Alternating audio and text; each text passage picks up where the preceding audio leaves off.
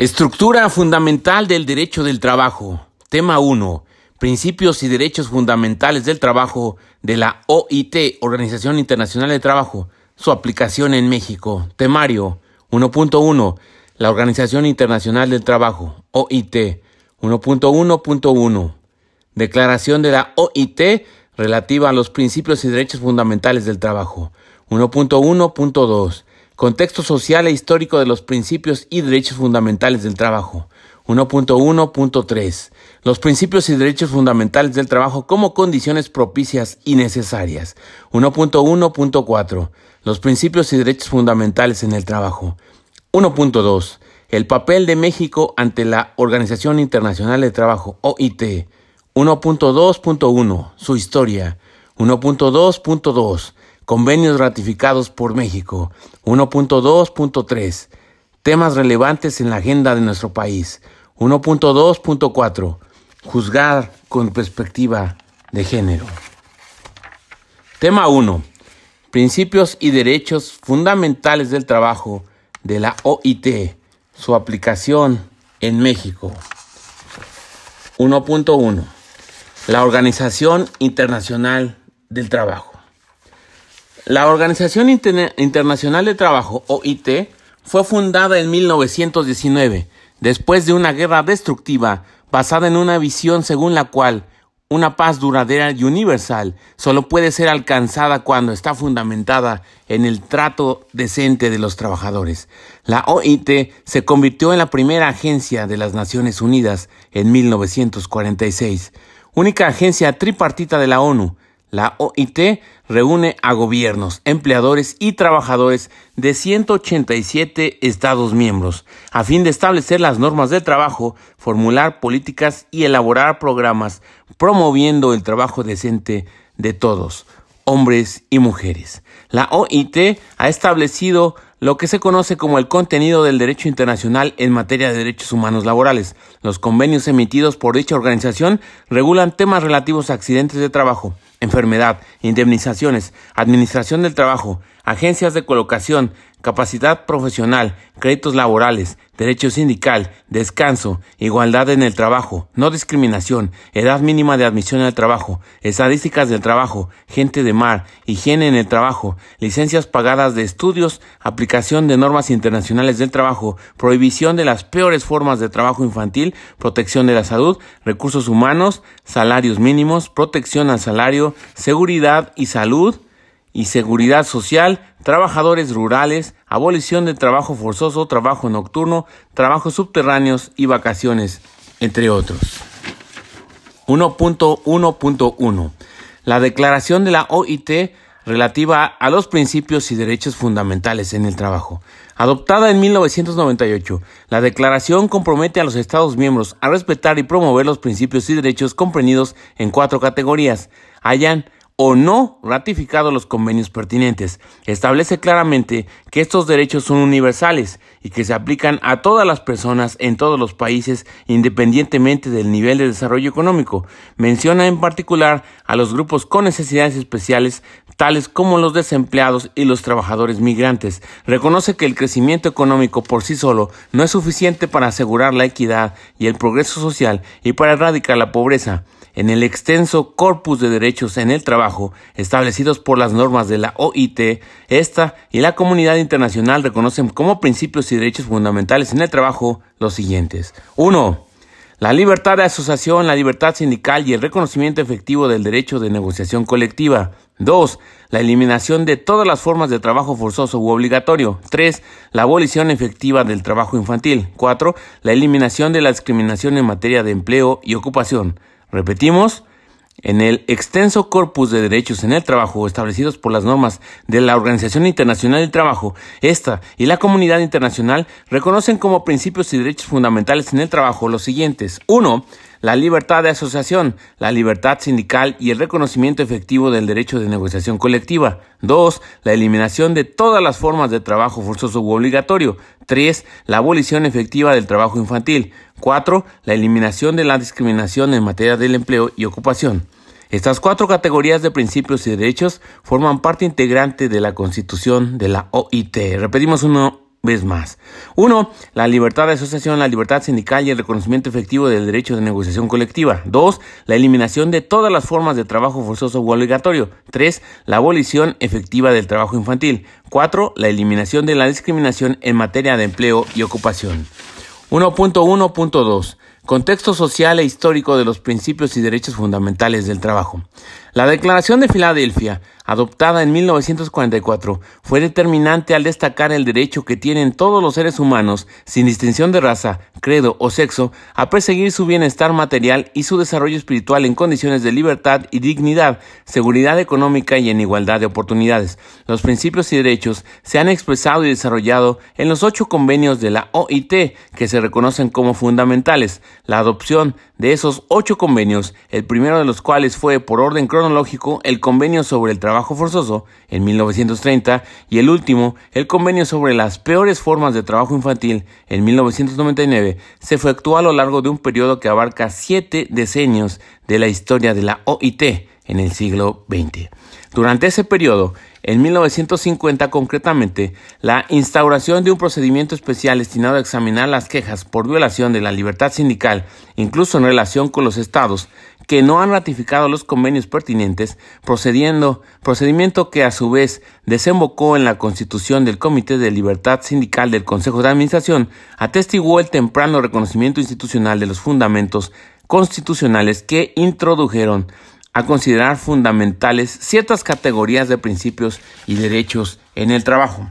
Sin embargo, fue hasta el decenio de 1990 cuando después de la Guerra Fría la economía mundial tomó con creciente convicción el camino de la mundialización para que se adoptaran medidas decisivas con miras al reconocimiento expreso de esos principios y derechos como categoría específica. Tras el llamamiento de la Cumbre Mundial sobre Desarrollo Social, celebrada en 1995 en Copenhague, mediante el que se exhortó a la salvaguardia y la promoción de los derechos básicos de los trabajadores con el fin de lograr un crecimiento económico sostenido y un desarrollo sostenible y por impulso del compromiso contraído con la conferencia ministerial de la OMC, celebrada en 1996 en Singapur, en aras de la observancia de las normas fundamentales del trabajo reconocidas internacionalmente, la Conferencia Internacional del Trabajo adoptó en 1998 la Declaración de la OIT relativa a los principios y fundamentos eh, y derechos fundamentales en el trabajo y su seguimiento. En ella se señala expresamente que todos los miembros tienen el compromiso derivado de su mera pertenencia a la OIT de respetar y hacer realidad de buena fe y de conformidad con la Constitución de la OIT los principios relativos a los derechos fundamentales que son objeto de los convenios fundamentales. 1.1.3. Los principios y derechos fundamentales del trabajo como condiciones propicias y necesarias. Al ser los principios y derechos fundamentales en el trabajo, derechos humanos de los trabajadores y de los empleadores, su realización es un objetivo en sí. La OIT tiene por tanto la responsabilidad de luchar por un mundo exento de trabajo infantil, de trabajo forzoso y de discriminación, donde todas las personas sean libres de organizarse y de defender sus intereses. En la Declaración sobre la Justicia Social también se subraya que los principios y derechos fundamentales en el trabajo constituyen condiciones propias y necesarias para la realización plena de todos los objetivos estratégicos de la OIT y que esos objetivos están relacionados entre sí y se refuerzan mutuamente. En el preámbulo de la Declaración de 1998 se esbozan los aspectos determinados, determinantes del carácter necesario que revisten los principios y derechos fundamentales en el trabajo, al considerarse que, con el objeto de mantener el vínculo entre progreso social y crecimiento económico, la garantía de los principios y derechos fundamentales en el trabajo reviste una importancia y un significado especiales al asegurar a los propios interesados la posibilidad de reivindicar libremente y en igualdad de oportunidades una participación justa en las riquezas a cuya creación han contribuido, así como la de desarrollar plenamente su potencial humano. La realización de los principios y derechos fundamentales en el trabajo es, por tanto, no solo un fin en sí misma, sino sino también un medio para promover la consecución de todos los objetivos de la Organización Internacional del Trabajo. 1.1.4. Los principios y derechos fundamentales en el trabajo. A. Libertad de asociación y libertad sindical y reconocimiento efectivo del derecho de negociación colectiva. El derecho de todos los trabajadores y empleadores a constituir las organizaciones que estimen convenientes, así como el de afiliarse a ellas con el fin de defender libremente sus respectivos intereses y de negociar colectivamente, constituye un fundamento básico del trabajo decente y es pilar indispensable de la democracia. No obstante, esa condición especial confirmada por la Declaración sobre la Justicia Social no significa que se haya logrado la aplicación universal de esos principios y derechos. Desde el último informe global dedicado a la libertad de asociación y la libertad sindical, que data de 2008, se ha experimentado una evolución desigual tanto en relación con el reconocimiento y la protección de esos derechos como con su aplicación efectiva. El derecho de trabajadores y empleadores a crear sus propias organizaciones y afiliarse a ellas es parte integral de una sociedad libre y abierta. En muchos casos, esas organizaciones han desempeñado un papel importante en la transformación democrática de, sus países. La OIT está comprometida a promover la libertad sindical en sus actividades, por ejemplo, a través de la asesoría a gobiernos sobre legislación laboral o la formulación y capacitación dirigida hacia sindicatos o grupos empleadores. El Comité de Libertad Sindical de la OIT fue creado en 1951 para examinar los alegatos sobre violaciones a los derechos de organización de trabajadores y empleadores. El comité es tripartita y maneja casos de todos los estados miembros de la OIT, aunque no hayan ratificado los convenios sobre este tema. A través del Comité de Libertad Sindical y de otros órganos de supervisión de la OIT ha defendido con frecuencia los derechos de organizaciones de trabajadores y empleadores. B. Eliminación de todas las formas de trabajo forzoso u obligatorio. Las investigaciones realizadas por la OIT y otras instituciones sobre la naturaleza del trabajo forzoso moderno han revelado un conjunto de casos de explotación en los que no siempre se llegan a alcanzar los rigurosos criterios de exigencia probatoria previstos en la legislación penal. Es por tanto preciso combinar consideraciones de derecho laboral y de derecho penal para tratar todo el espectro de casos de explotación y abuso, y para evitar las prácticas laborales con fines de explotación que terminan convirtiéndose en trabajo forzoso. El riesgo de adoptar respecto de la trata de seres humanos un enfoque principalmente basado en la justicia penal reside en que la protección que necesitan las víctimas del trabajo forzoso podría verse sobacada, sobocada, socavada, perdón, ya que tal vez no podrían demostrar que han sido víctimas de trata. De acuerdo con el protocolo de 2014 relativo al convenio sobre el trabajo forzoso de 1930, las medidas que se han de adoptar para prevenir el trabajo forzoso u obligatorio deberán incluir a educación e información destinadas en especial a las personas consideradas particularmente vulnerables, a fin de evitar que sean víctimas de trabajo forzoso u obligatorio. B. Educación e información destinadas a los empleadores, a fin de evitar que resulten involucrados en prácticas de trabajo forzoso u obligatorio. C. Esfuerzos para garantizar que 1. El ámbito de la legislación relativa a la prevención del trabajo forzoso u obligatorio y el control de su cumplimiento, incluida la legislación laboral, si procede, abarquen a todos los trabajadores y a todos los sectores de la economía. Y dos, se fortalezcan los servicios de inspección de trabajo y otros servicios responsables de la aplicación de esta legislación. D la protección de las personas, en particular los trabajadores migrantes, contra posibles prácticas abusivas y fraudulentas en el proceso de contratación y colocación. E. Apoyo a los sectores público y privado para que actúen con la debida diligencia a fin de prevenir el trabajo forzoso u obligatorio y de responder a los riesgos que conlleva. Y F. Acciones para abordar las causas generadores y los factores que aumentan el riesgo de trabajo forzoso u obligatorio. C. Eliminación efectiva del trabajo infantil. No todos los trabajos que realizan los niños son considerados como trabajo infantil. Los niños menores de 18 años pueden estar legítimamente empleados y ello puede incluso favorecer su preparación para una vida productiva en la edad adulta. Por trabajo infantil se entiende el trabajo que está prohibido para los niños de determinadas franjas de edad, concretamente el trabajo realizado por niños menores de la edad mínima exigida para el tipo de trabajo considerado, o el trabajo que, por su carácter o sus condiciones perjudiciales, se considera inaceptable para los niños y por lo tanto está prohibido. Se definen como peores formas de trabajo infantil que exigen la adopción de medidas inmediatas para su erradicación, la esclavitud, la trata, la servidumbre por deudas y otras formas de trabajo forzoso, el reclutamiento forzoso de niños para utilizarlos en conflictos armados, la prostitución y la pornografía infantiles, las actividades ilícitas y todo trabajo que pueda poner en peligro la salud, la seguridad o la moralidad del niño. ya sea por su naturaleza o por las condiciones en las que se realiza. Trabajo peligroso. D. Eliminación de la discriminación en el empleo y la ocupación. La discriminación en el empleo y la ocupación se define como cualquier distinción, exclusión o preferencia basada en motivos de raza, color, sexo, religión, opinión política, ascendencia nacional u origen social que tenga por efecto anular o alterar la igualdad de oportunidades o de trato en el empleo y la ocupación.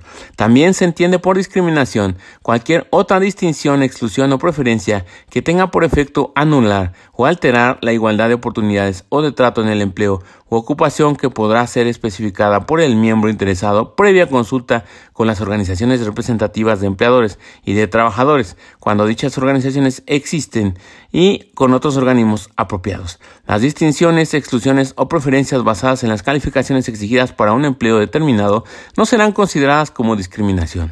1.2. El papel de México ante la Organización Internacional del Trabajo. La participación de nuestro país en el sistema internacional de los derechos humanos laborales ha sido muy activa. Desde los orígenes de la Organización Internacional del Trabajo, México demostró apego a los principios rectores de la organización.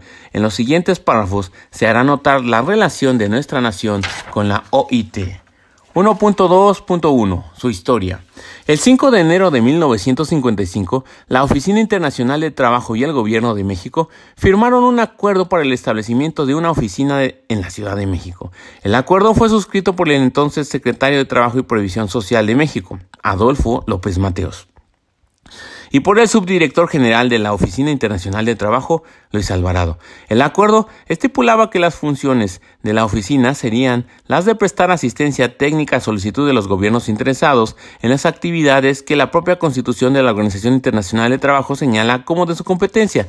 En sus inicios, la oficina con sede en México conducía también las acciones de la OIT en la República Dominicana y en Haití. De hecho, en su carta constitutiva, explicitaba que era un centro cuya esfera de acción abarcaría a México, las repúblicas de la América Central y las localizadas en el área del Caribe, a las cuales, por conveniencias prácticas, podrán ser añadidas otras repúblicas. El primer director de la oficina fue Adolfo Crespo Rodas, de nacionalidad boliviana. La oficina en México fue la segunda que se instaló en América Latina después de la de Brasil. La oficina abrió sus puertas el 5 de febrero de 1955 y la inauguró oficialmente el 11 de mayo del mismo año el subdirector general de la Organización Internacional de Trabajo, Jeff Renz, en presencia del secretario del Trabajo y Previsión Social, Adolfo López Mateos, del secretario general de la Confederación de los Trabajadores de México, Fidel Velázquez, del director de organismos internacionales de la Secretaría de Relaciones Exteriores, Octavio Paz, y de otros funcionarios diplomáticos y representantes del sector económico y social de México. Hasta la fecha, 21 directores han estado a la cabeza de la oficina, siendo el actual, desde septiembre de 2011, Thomas Quinsing, de nacionalidad alemana. 1.2.2 Convenios ratificados por México. El 12 de septiembre de 1931, México ingresó a la Organización Internacional del Trabajo. Desde entonces, el país ha sido en varias ocasiones miembro del Consejo de Administración, ha ocupado la presidencia y ha presidido el grupo gubernamental del mismo. México ha ratificado 78 convenios de los 188 adoptados por la OIT, desde su ingreso en la organización, cuenta con una delegación permanente en el Consejo de Administración en representación del gremio trabajador y empleador. El reconocido profesionalismo y prestigio de los representantes mexicanos les ha permitido influir directamente en las decisiones de este importante órgano. 1.2.3 Temas relevantes en la agenda de nuestro país. A continuación se muestran algunos de los temas más relevantes en la actual agenda de México y la OIT. A. Empleo juvenil. La situación de los jóvenes en México. Existen actualmente cerca de 32 millones entre 14 y 29 años de edad, de los cuales más del 42% tiene menos de 20 años de edad. De esta población de jóvenes, casi 30% se encuentra estudiando, cerca de 9% trabaja y estudia, y la gran mayoría, 40%, solo trabaja. Poco más de 6.9 millones 21.7%, no estudian ni trabajan. 9.5 millones estudian y no trabajan. De los 15 millones que trabajan, más de 85%, 12.8 millones, no estudian y 2.7% y 2.7 millones también estudian. Entre los que trabajan y no estudian, 45.7% laboran en condiciones, ocupados remunerados sin prestaciones y trabajadores sin pago. Y 12.5% son trabajadores por cuenta propia. Casi 80% de la población ocupada de jóvenes no cuenta con contrato laboral Repetimos, casi 80% de la población ocupada de jóvenes no cuenta con contrato laboral y cerca del 47% de ellos no tiene prestaciones laborales. Los ingresos por trabajo de la población de jóvenes se concentran entre 1 y 2 salarios mínimos. Más de 1.3 millones se encuentran en desocupación. Es sumamente importante promover el empleo juvenil a través de políticas e instrumentos, programas, leyes, etc., que tengan como objetivo central disminuir la discriminación y lograr la integración de este colectivo en trayectoria de trabajo decente. Sin embargo, si se sigue la tendencia actual de falta de políticas dirigidas específicamente a los jóvenes, es probable que siga deteriorando la participación y condiciones de trabajo de este grupo de la población económicamente activa. Con el objetivo de proveer asistencia técnica a los mandantes y contribuir a la elaboración de la Política Nacional de la Juventud, la OIT en México recaba información actualizada sobre las políticas públicas que afectan directa o indirectamente el empleo juvenil. Este inventario sirve tanto para la formulación de recomendaciones de políticas y programas a nivel nacional como también para la elaboración de un inventario global de la OIT sobre políticas de empleo juvenil en todo el mundo. Con este objetivo se desarrollan actividades de generación de conocimiento en aspectos claves relacionados con la iniciación laboral de los jóvenes. Se procura analizar programas que buscan combatir el desempleo juvenil mediante la aplicación de esquemas de capacitación laboral integral, transformando las enseñanzas y habilidades adquiridas en herramientas para competir en el mercado laboral en un contexto en transición de la inseguridad pública permanente hacia la normalización de la vida ciudadana. B. Empleos verdes. A pesar del amplio marco legal ambiental con el que cuenta el país y de su interés en promover el desarrollo sostenible, México todavía no ha desarrollado políticas o programas enfocados directamente a la promoción de empleos verdes. Sin embargo, este marco sí estimula indirectamente la creación de empleos verdes. La estrategia de la OIT en México para promover los empleos verdes incluye organizar y compartir la información para desarrollar una amplia base de conocimientos, herramientas probadas y enfoques prácticos, contribuir con el análisis y la evaluación del potencial de empleo eh, verde en las actividades económicas verdes, clave de la economía y los debates sectoriales sobre el tema promover la capacitación de los actores clave sobre políticas, programas y estrategias para promover empleos verdes y el desarrollo sostenible, identificar buenas prácticas en sectores y territorios específicos y promover la incorporación de los empleos verdes dentro de la política nacional como un elemento necesario para lograr el crecimiento de industrias ambientales emergentes y la transición hacia una economía más sostenible y baja en carbono en México. C. Trabajo infantil. La Oficina de Países de la OIT para México y Cuba, por medio del Programa Internacional para la Erradicación del Trabajo Infantil, brinda asistencia técnica para contribuir con el, con el país en la prevención y eliminación del trabajo infantil que afecta a 3 millones de niños y niñas entre 5 y 17 años, 10.5%. D.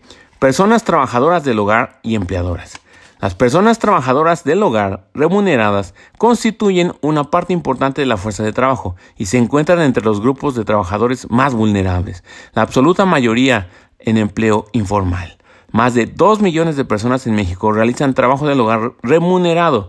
De estas, 9 de cada 10 son mujeres. Este grupo históricamente ha sido objeto de prácticas discriminatorias y de una constante violación a sus derechos.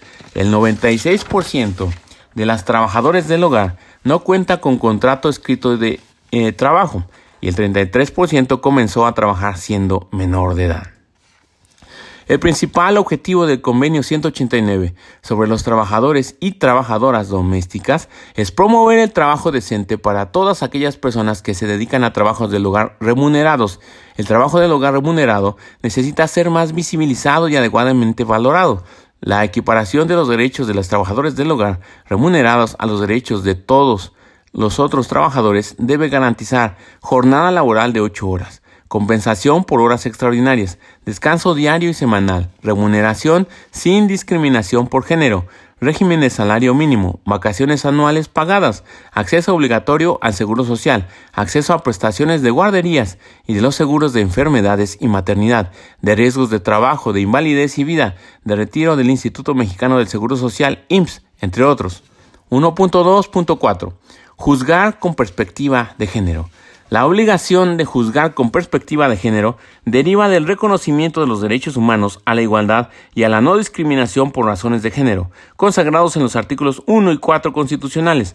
La primera sala de la Suprema Corte de Justicia ha establecido que dicha obligación se actualiza de oficio, dado que se encuentra implícita en las facultades jurisdiccionales de quienes imparten justicia. Su cumplimiento exige la aplicación de una metodología centrada en la necesidad de detectar posibles situaciones de desequilibrio de poder entre las partes como consecuencias de su género, seguida de un deber de cuestionar la neutralidad de las pruebas y el marco normativo aplicable, así como de recopilar las pruebas necesarias para visualizar el contexto de violencia o discriminación y finalmente resolver los casos prescindiendo de cualquier tipo de cargas estereotipadas que resulten en detrimento de mujeres u hombres. Por tanto, desatender dicha obligación constituye una violación al derecho de acceso a la justicia en condiciones de igualdad. Y sin más por el momento, este fue el módulo 1, el tema 1 de la estructura fundamental del derecho del trabajo. Arrivederci.